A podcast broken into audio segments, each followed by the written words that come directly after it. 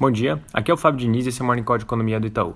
Lado internacional, os desdobramentos do coronavírus seguem no centro das atenções. O governo chinês confirmou agora 571 casos, esse número estava em 453 ontem, e 17 mortes contra 9. Além disso, vale destacar que a cidade de Wuhan agora está numa espécie de quarentena. Então, por exemplo, vários tipos de transporte foram interrompidos para dificultar a entrada e saída de pessoas.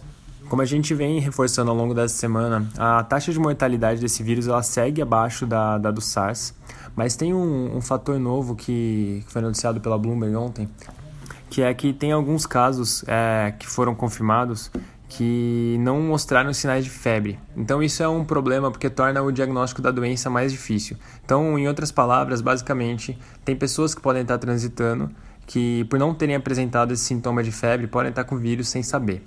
Fazendo um gancho dessa discussão sobre o coronavírus e já trazendo para o Brasil, ontem apareceu uma suspeita de coronavírus em Minas, mas ao longo do, do dia eles descartaram, chegaram à conclusão que de fato não era. Então no Brasil segue sem nenhum caso confirmado, tá?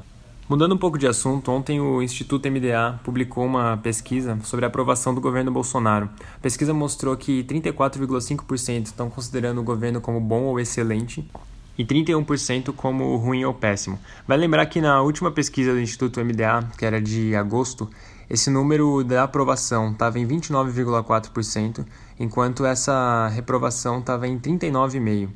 Ainda falando desse contexto político, agora com a aproximação do fim do recesso legislativo, o noticiário tem começado a ficar um pouco mais cheio. Então, algumas discussões que estavam interrompidas ao longo, principalmente do final do mês de dezembro e agora começo de janeiro, voltaram a aparecer. Então, aqui a gente queria destacar que o presidente da Câmara, Rodrigo Maia, ele falou que a comissão mista da reforma tributária deve ser instalada na primeira semana de fevereiro, ou seja, logo que voltar o recesso legislativo. É, isso é importante porque, porque a reforma tributária ficou bem parada ao longo do último semestre e do que vem sendo noticiado até aqui é um dos maiores focos da, do Congresso. Então, a princípio, parece que o Maia vai colocar bastante esforço nisso. A gente continua achando que as chances de aprovar uma reforma tributária ampla são bastante limitadas, mas em todo caso é algo que a gente vai ter mais claro agora, com a, agora quando o Congresso retomar das férias. Por fim, agora há pouco saiu o, o IPCA 15 do mês de janeiro, que veio um pouquinho mais forte do que o mercado estava esperando. O número mostrou um aumento de 0,71% no mês contra 0,70% na, nas expectativas.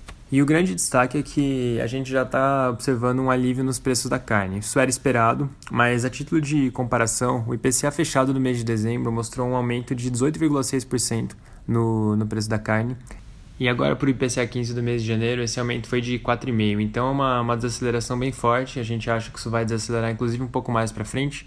E vale reforçar que para final do ano a nossa projeção é um IPCA de 3,3%.